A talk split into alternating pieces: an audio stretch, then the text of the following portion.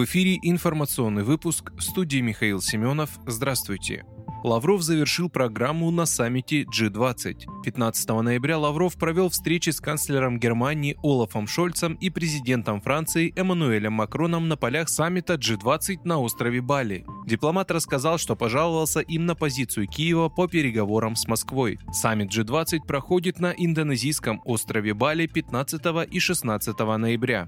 Вместо президента Владимира Путина российскую делегацию на этом мероприятии возглавил глава МИД России Сергей Лавров. Официальный представитель Кремля Дмитрий Песков объяснил, что обстоятельства диктуют приоритет нахождения главы государства в России. Ранее глава МИД заявил, что все проблемы в урегулировании вокруг Украины исходят со стороны Киева, который отказывается от переговоров.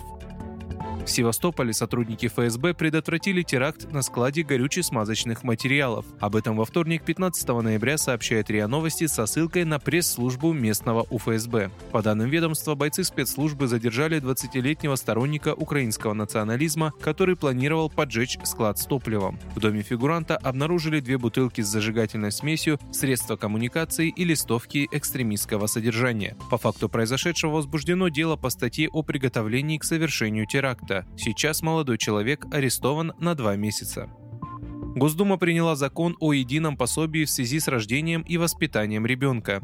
Принятие закона установит единые условия выплат семьям с детьми. Поддержку получат все нуждающиеся в этом семьи. На эти цели из федерального и региональных бюджетов будет направлено 1,7 триллиона рублей. Пособия будут получать семьи с доходами ниже одного регионального прожиточного минимума на человека.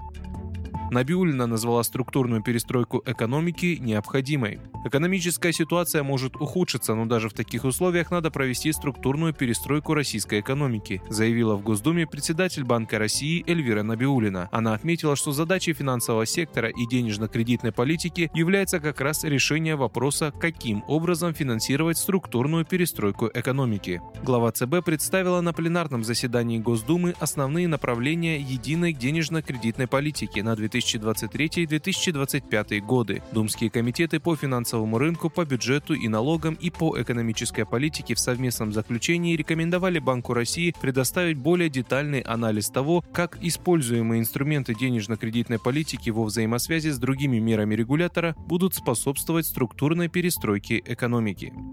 Вы слушали информационный выпуск. Оставайтесь на справедливом радио.